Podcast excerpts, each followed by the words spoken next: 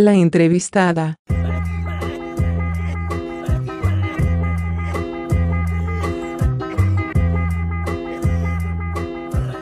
En Jardines del Rey recibimos a la doctora Julia Galcerano, médico internista especializada en endocannabinología. Julia es quizás una de las máximas, si no la máxima referente en cannabis medicinal en Uruguay. Hoy por hoy está al frente de lo que es la primer policlínica de tipo mutual especializada en cannabis medicinal.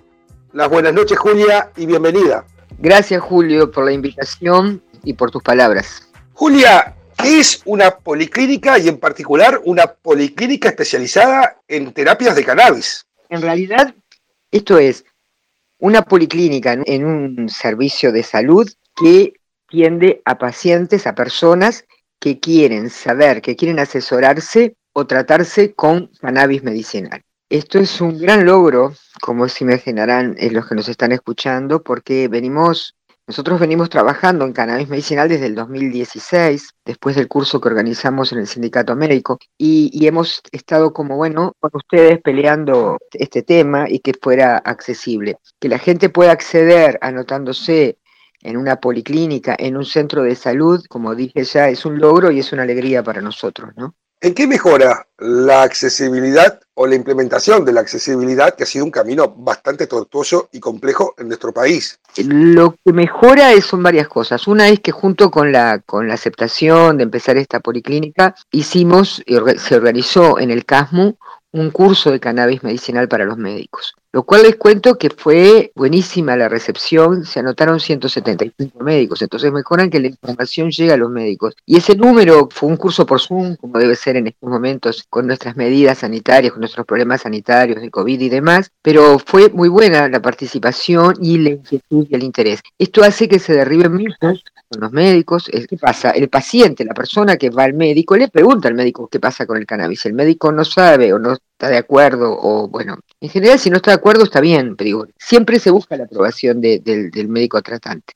Entonces esta fue la primera cosa que, que pudimos lograr, decir, que vino de la mano, ¿no? ¿Por qué? Porque los médicos son los que derivan a las consultas con especialistas, pero además nos aceptaron como una especialidad, esta es la segunda cosa, y la gente puede anotarse lo que nosotros también pedimos en esta institución de salud, que es el CASMO, que la vamos a nombrar, porque bueno, es la primera que yo, digamos, incorporar el cannabis medicinal a, a su consulta y también a su este, farmacopea. Claro, también hay que aclarar, esto es otro problema, pero bueno, estas son las ventajas. No, no, no es con un ticket común como cualquier otro medicamento, sino al no estar el cannabis medicinal en la farmacopea, en el FTN, en el formulario terapéutico nacional, entonces son como pasos que hemos ido dando en cuanto a que le siga la gente. Y viene mucha gente que al ver la comunicación a lo que es los socios en una gran mutualista como es el CASMO, es como masiva. Entonces, yo les quiero mostrar a los presidentes de Jardines del Rey que en realidad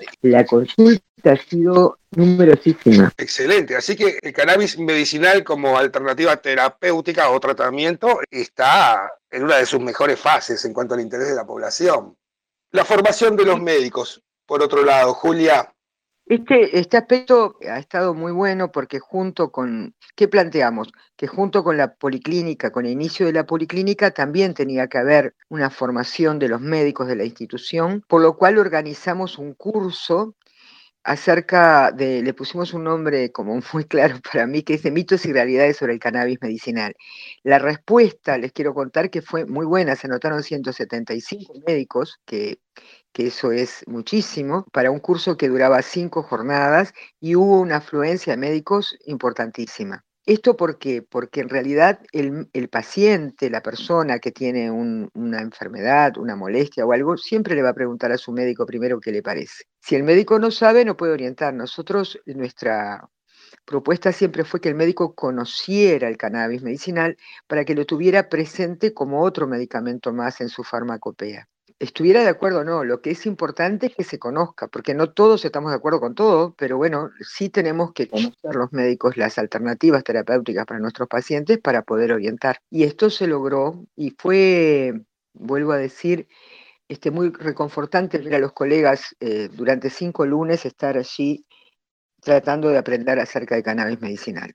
todo un avance, sin dudas, el interés de los médicos por capacitarse y una gran necesidad para mejorar el, sistema regulado de cannabis medicinal, sin dudas. Me hablabas de mitos y realidades, Julia. Nombrame, por favor, un mito y una realidad sobre cannabis medicinal.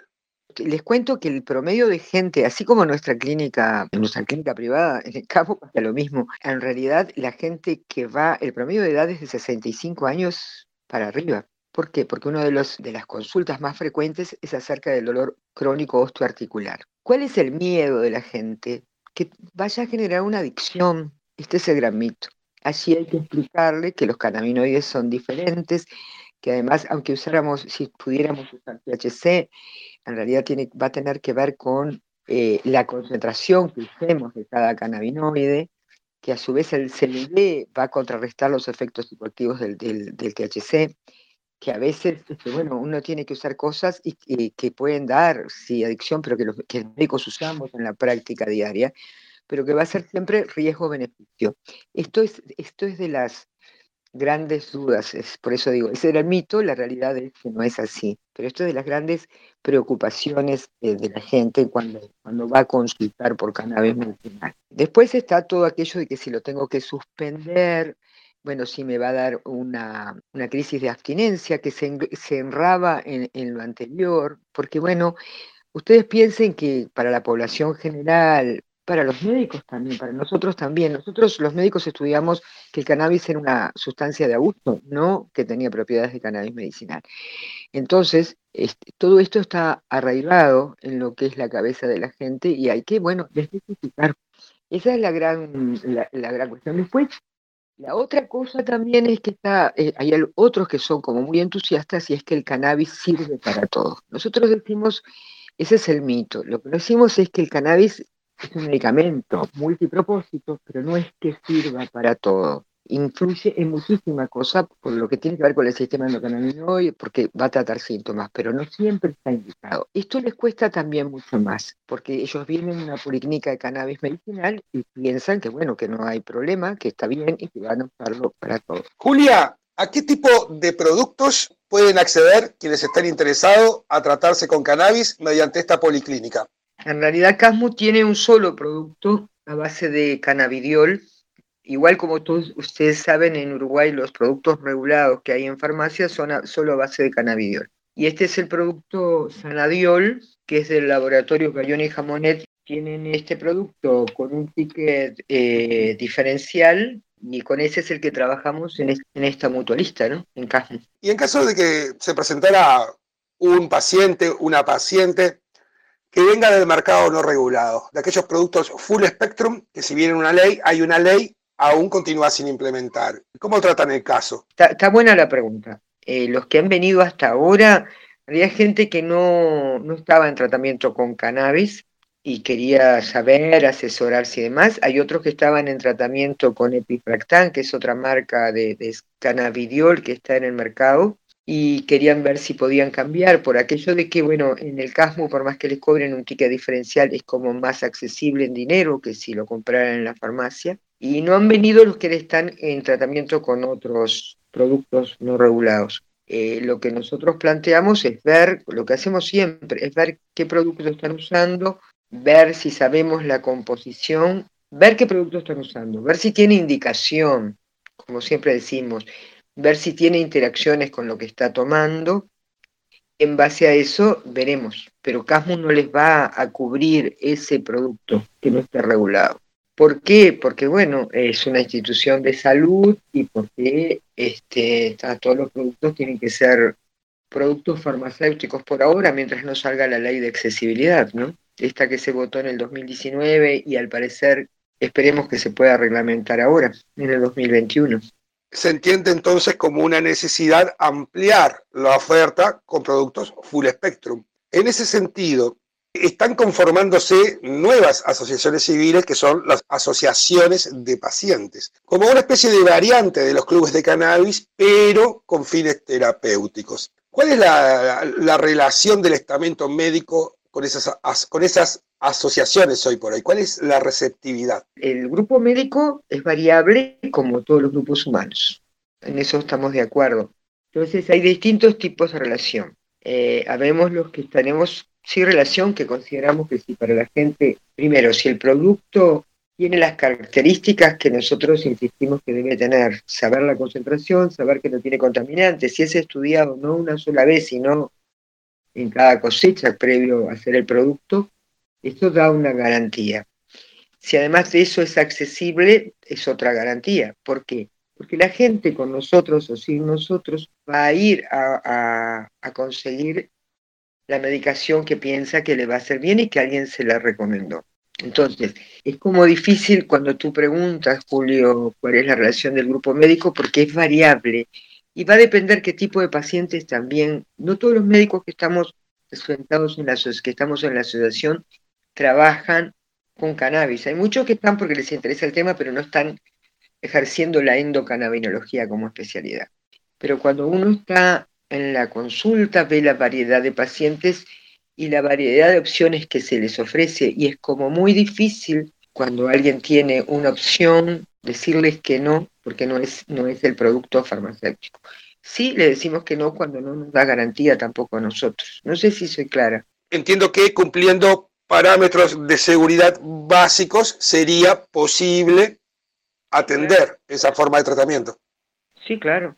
Perfecto. Eso es en la práctica privada. En, la en, lo que es el centro de asistencia, vuelvo a decir, tenemos este producto. Perfecto. En realidad, un mes y medio, eh, vamos a tener reunión con las autoridades y, y, vamos a plantear los, los avances y las dificultades que hemos visto, ¿no?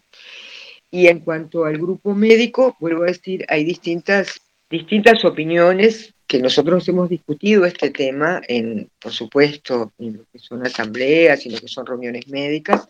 Y bueno, la, la, la idea, la mayoría, lo que prima es, porque es lo que más conocemos, claro, es tener el producto médico terminado.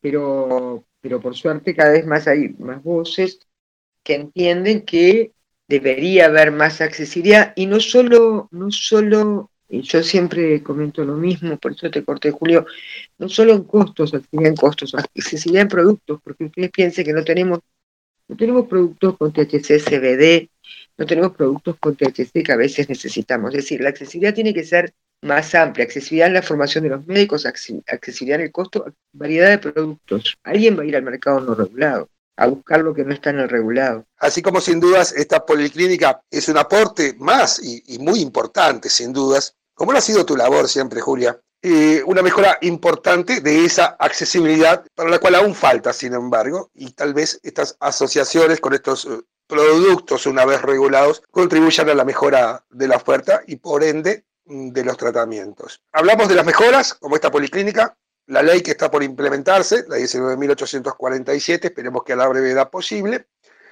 ¿Cuáles son para vos los debes? ¿Cuáles son las principales dificultades para terminar de cerrar este círculo de la cannabis medicinal y terapéutica en Uruguay? Y en realidad es, es esto que mencionaste al final. A ver, lo de la formación de a poco se va haciendo. Incluso nosotros desde SUEN, desde la Ciudad Uruguaya de Endocannabinología, tratamos de tener este, espacios de formación para nuestros médicos, pero además para otros que se quieran sumar. Eh, por ejemplo, ahora en el Congreso de Neurología en, octubre, que es un congreso latinoamericano, va a haber una mesa de cannabis medicinal y neurología donde vamos a estar. Digo, viene representantes de, viene el doctor Anderson de Argentina, que, es, que representa cannabis medicinal en Argentina, es uno de ellos de uno de los médicos que representa cannabis medicinal. Esto va a ser dirigido a todos los cardiólogos, todos los neurólogos y hay otro tipo de gente que también va al Congreso. Esto para nosotros es, bueno, vamos a plantear lo que es el cannabis, las distintas formas de acceso, vamos a hablar de los problemas. Esta es una parte de que estamos tratando de que cambie y que los médicos tengan, tengan conocimiento como les contaba lo del curso de CASMU, y en cada mutualista que quieran implantar el modelo también van a tener que hacer lo mismo, así que por ese lado, digamos, se están dando. Después vuelve, el debe vuelve a ser que esto sea accesible a todos, no solo al que tenga dinero. El debe eh, tiene que ver con el acceso al medicamento, es decir, al cannabis medicinal, pero el debe también tiene que ver con el acceso a otros cannabinoides. En Uruguay podría ser THC, porque son los que están eh, sin duda que es el que falta, y CBD hay. Nosotros tenemos tres productos de tres laboratorios en Uruguay.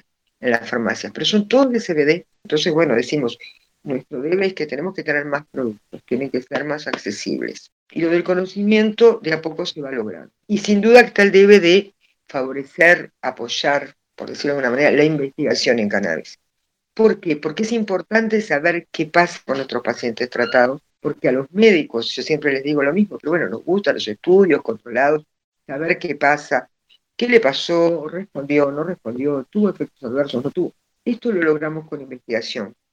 Sigue siendo difícil, así que aparte, porque nosotros siempre mencionamos la ley de accesibilidad de diciembre del 2019, pero ahí también estuvo la ley de investigación. Entonces, este, esos son los debes, ¿no? Favorecer a lo que es el cannabis medicinal. Ha habido un cambio en cuanto a lo que es la exportación de cannabis medicinal, pero esto, bueno, no ayuda al mercado interno, ayuda sí a que se expanda el, eh, el área productiva de cannabis, que está bueno. Nosotros queremos ahora toda la otra parte que tiene que ver con tratamientos con cannabis medicinal. Julia, Agradecemos muchísimo tu valioso tiempo. Sabemos que tenés una agenda más que cargada y grandes responsabilidades y compromisos con la cannabis medicinal y terapéutica. Si considerás que queda algo en el tintero por decir, ahora es, ahora es el momento. Real siempre queda algo por decir, pero creo que tus preguntas fueron muy claras. Y bueno, y estamos a la orden y seguimos en contacto. Para mí es un placer estar en este programa. Para nosotros también, sin dudas. Ha sido Julia Galcerano, médica endocannabinóloga y responsable de la Policlínica en Cannabis Medicinal del CASMU, para Jardines del Rey y www.cannabis.com.ar.